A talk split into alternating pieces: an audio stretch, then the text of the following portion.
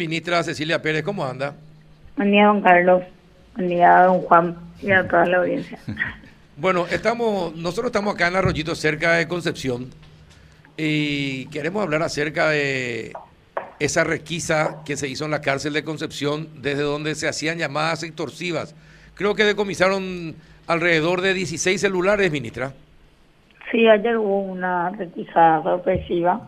Eh, nosotros estamos trabajando coordinadamente con, con el Departamento Antisecuestro de la Policía y también de, de la Fiscalía, a quienes remitimos todas estas eh, incautaciones que hacemos en, en el marco de, de denuncias puntualmente expresas, pero también eh, eh, no, no necesitamos tener eh, puntualmente que alguien denuncie, ¿verdad? Al tener información ya de lo que se está haciendo, eh, intervenimos, ¿verdad? Se hizo eso en el en, en Concepción y bueno, eh, estuvimos remitiendo.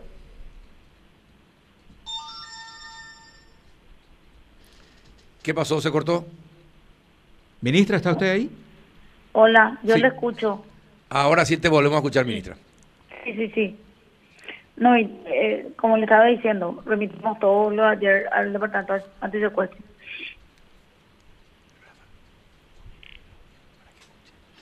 Hola. Sí, te escuchamos, ministra. Sí, eh, no, que no, estamos trabajando con antisecuestro y le estaba diciendo que, que es con ellos con, con los que nos manejamos, ni siquiera eh, muchas veces necesitamos tener una denuncia expresa, sino que con la información que tenemos nomás ya, ya avanzamos y eh, en casos como los de ayer sí tenemos denuncia puntual de, por lo menos de que intentan eh, plantear el, el tema de, de algún tipo de estafa o algo así. A veces la gente ni siquiera cae, pero igual ya nos pasan la información. ¿no? Ahora, ¿y pudieron contestar, ministra, que desde esos teléfonos hacían llamadas extorsivas? ¿Y a quiénes se les extorsionaba? Bueno, ayer, el, el caso de ayer era un número puntual sobre un esquema de eh, que llamaban a preguntar si es que uno fue o no beneficiario de Pitibón o de Ñangareco, ¿verdad? Y, y en, en ese caso, eh, puntualmente, si, si bien la persona no cayó, la persona que hizo la denuncia no cayó, dijo dijo que sí, que había, eh, le cortó, ¿verdad? Le cortó el, el eh, la persona que llamó cortó cuando se dio cuenta que no iba a poder eh, eh, embaucarle ¿verdad? A, la- persona que llamó y se, se verificó después precisamente que uno de los teléfonos eh, tenía ese número, estaba nombre de un tercero, pero se identificó inclusive el, un interno que, que usaba el teléfono y, y se remitió eh, todos esos datos puntualmente al a antisecuestro eh, con esa con, con esa pretensión verdad de, de, que ellos investiguen eh, lo demás bueno justamente nosotros estuvimos discutiendo el- en la, la- hicimos la discusión de la de la validez de saber o no saber eh, eh, el contenido de los teléfonos nosotros eh, como administración penitenciaria tenemos el criterio que nosotros sí podemos revisar los teléfonos sin orden judicial porque esos teléfonos se tiene se tienen de una manera irregular Irregular, la, claro. ley, la ley prohíbe que las personas privadas de libertad tengan teléfono a menos que, y eso está establecido en el Código de Ejecución Penal, a menos que haya una autorización de la Administración Penitenciaria expresa. Y nosotros para los casos de, audiencias telemáticas, conversaciones con abogados y con los, con la, los parientes en los casos de los lugares donde no hay visita, porque hay cierre epidemiológico por por, por haber brote de COVID, eh, solamente en esos casos se pueden utilizar lo- los teléfonos que nosotros le dimos, que están identificados los números, ¿verdad? Que son los que se usan para las audiencias. Eh, en ese caso, eh, cuando no está en ese listado establecido expresamente por nosotros, con- autorizado con un protocolo que se determina cómo se va a hacer y tampoco tienen los los internos tampoco tienen en su poder, ¿verdad? Tienen los funcionarios que están identificados, individualizados y que son los que están encargados de, de administrar ese, esas llamadas y eso eh, eso está expresamente establecido. Entonces, nosotros sí revisamos ayer, e identificamos quién de ellos tenía el teléfono de, de cuyo número se, se estuvo llamando. ¿verdad? Ahora, ministra, ¿esto significa que hay complicidad de los guardiacárceles para que los eh, encerrados puedan acceder a los celulares? Sí, eh, eh, eso y, también nosotros, te, quiero contar también, Carlos, nosotros hicimos, ah, estamos haciendo unos seguimientos, hay personas de afuera también que, están vinculadas, que entran como familiares o vienen como pareja, por ejemplo, y te, cuento un caso en particular. Nosotros recibimos una pretensión de, inclusive nos dijeron que había amenaza de muerte con, relación al interno, que, que se le trasladó de manera eh, arbitraria, que había que traerle eh, a toda costa de donde estaba porque le iban a matar, que nosotros íbamos a ser responsables si le pasaba algo, inclusive nos amenazaron con ir a la prensa y, era uno de los casos famosos de que era el tercer traslado que estábamos haciendo y al hacer el traslado otra vez encontramos en el, en el en la en la base del zapato del campeón que tenía el interno encontramos 15 eh, chips por ejemplo mm. entonces mm. hay un, un esquema de, de, trabajo eh, con complicidad también hay funcionarios que luchan contra eso porque hay funcionarios que ni bien saben eh, se organizan nos comunican a nosotros y ya entran eh, eh, a trabajar, como fue el caso de ayer, que fue prácticamente inmediato. Era el, el, problema eh, se, se suscitó en, al mediodía y, y para la tarde ya estaba totalmente requisado el pabellón ya, ya se había identificado quién era el interno que estaba haciendo las llamadas. Entonces, en ese esquema, nosotros descubrimos que esta gente que llama a decir que supuestamente tienen amenaza de muerte y que tienen que ser devueltos. Esa, esos son los casos en los cuales nosotros terminamos confirmando que hay eh, eh, elementos afuera que son los que les cobran los el dinero que se que, que, se que se pide o son los que llevan el resultado de, ese tipo de cosas y, y eh, a mayores datos no puedo dar por, porque no quiero afectar las investigaciones que tienen abiertos los antisecuestros, pero sí puedo decir que ya hemos detectado eh, repetidamente ¿verdad? estas situaciones y, y, y no, no crea, Carlos, nos hacen problemas, nos amenazan que nos van a denunciar con derechos humanos, que se van a ir a la prensa porque el traslado fue... Eh, eh, eh, injustificado y finalmente es porque las medidas que estamos tomando son las correctas, ¿verdad? Porque les cortamos el esquema cuando les cambiamos de lugar y los elementos de afuera que operan con ellos no pueden seguir operando cuando hacemos el traslado, ¿verdad? Y le estamos informando a los jueces. ¿Estas personas que reciben y usan esos teléfonos son del PCC o son del delincuentes comunes, ministra? No, no, nosotros eh, hasta ya le tenemos identificado a ellos eh, eh, como una un tercer grupo, ¿verdad? Eh, no un tercer grupo en el sentido que no, no, no pertenecen necesariamente a ninguna facción. Eh, son gente que está haciendo esto y uno revisa sus antecedentes y no necesariamente están por ningún hecho en particular, ¿verdad? Algunos inclusive sí ya entran luego por extorsión, pero otros se hacían otra cosa, ¿verdad? y, se ponen a, a de la cárcel, pero no, no tienen pertenencia puntual a ninguna facción. Ajá. Bueno, Juanito, ¿alguna consulta a la ministra? Ministra, eh, hace rato que tenemos la prohibición de que ellos tengan celulares y compañía. ¿Es demasiado caro poner un, un sistema bloqueador, por decirlo así? No, técnicamente no se debe llamar así, pero uno coloca una antena ahí y bloquea y, y ese lugar queda, queda fuera de las celdas de, de la posibilidad de, de, comunicación. ¿Como una especie de medida radical o, es, o, o no es posible eso? No, eh, es posible con presupuesto. Mm. Nosotros, yo le cuento que nosotros estamos sobreviviendo. Nosotros el año pasado la misma Hacienda nos, nos recortó en el Congreso, nos repusieron una parte del recorte de Hacienda, pero tampoco nos repusieron todo. Ya no teníamos nuevo presupuesto, ahora tenemos menos presupuesto como para eso.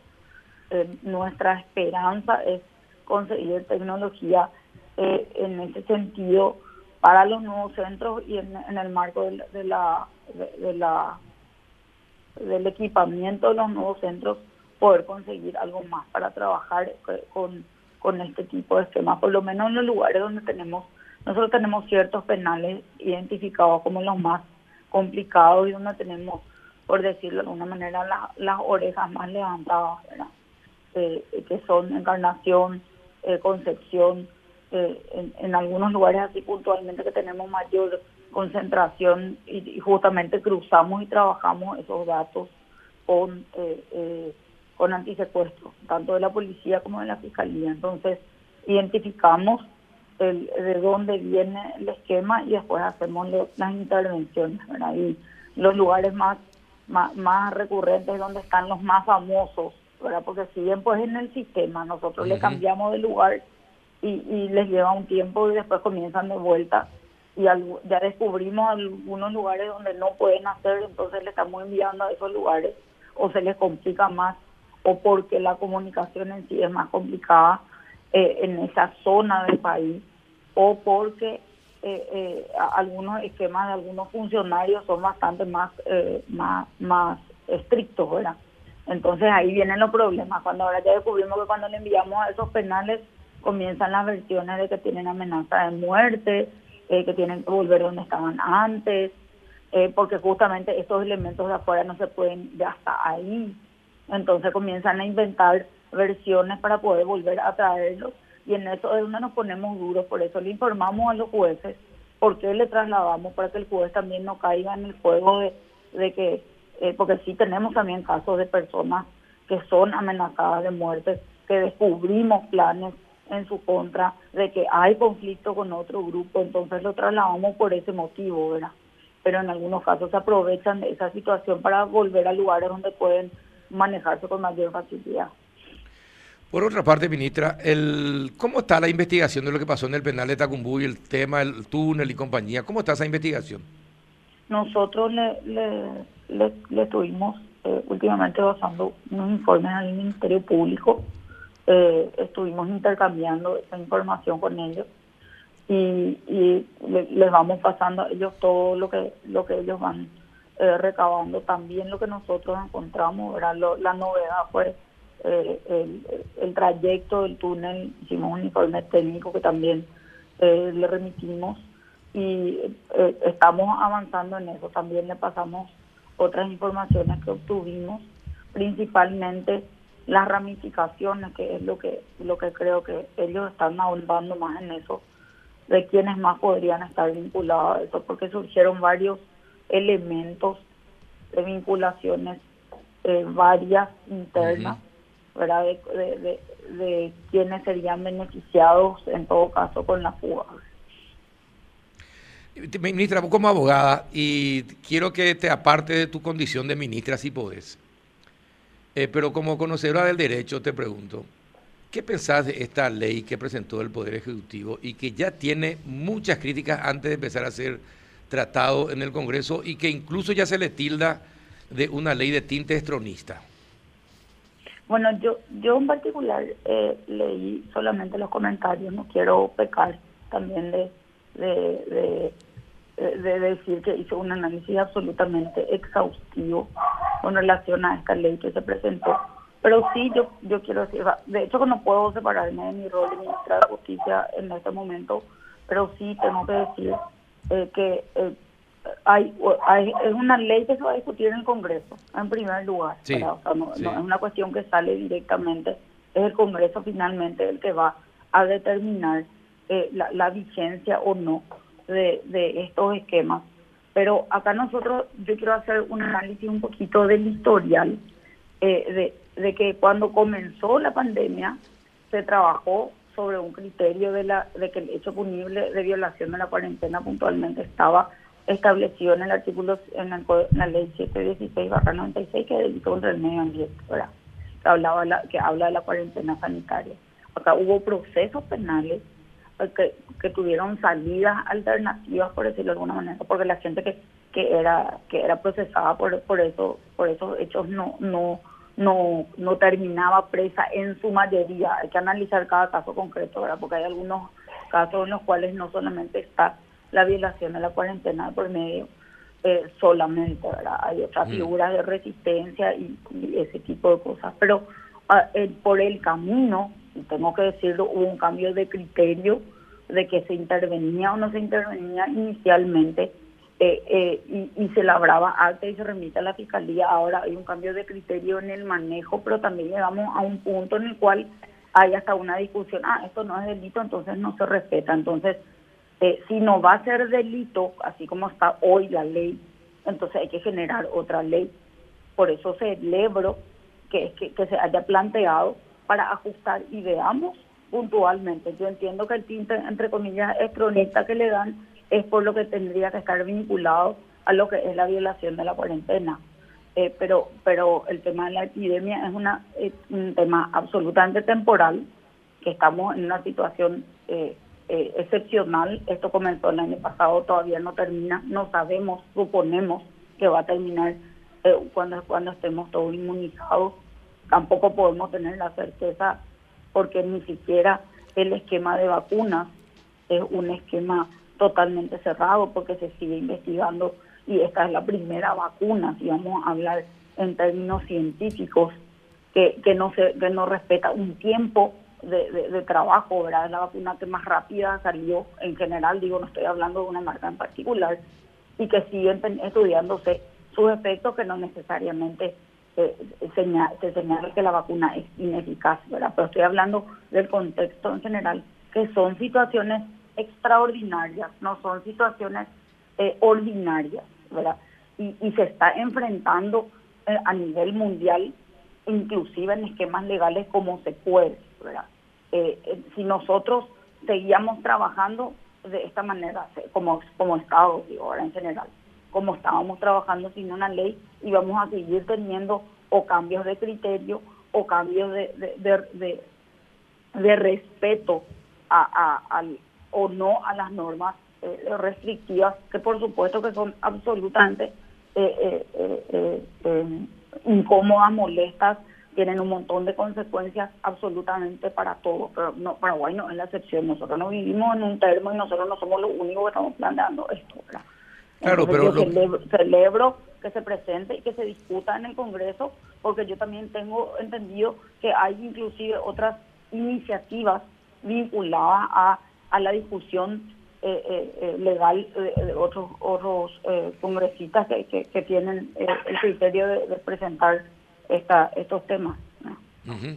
Bueno, el tema nomás es que se presta muchos abusos y cuando se prestan muchos abusos y teniendo en cuenta nuestra característica de ADN de prepotencia, es muy complicado, ministra, y asusta la posibilidad de que nuevamente se puedan cometer abusos contra las personas.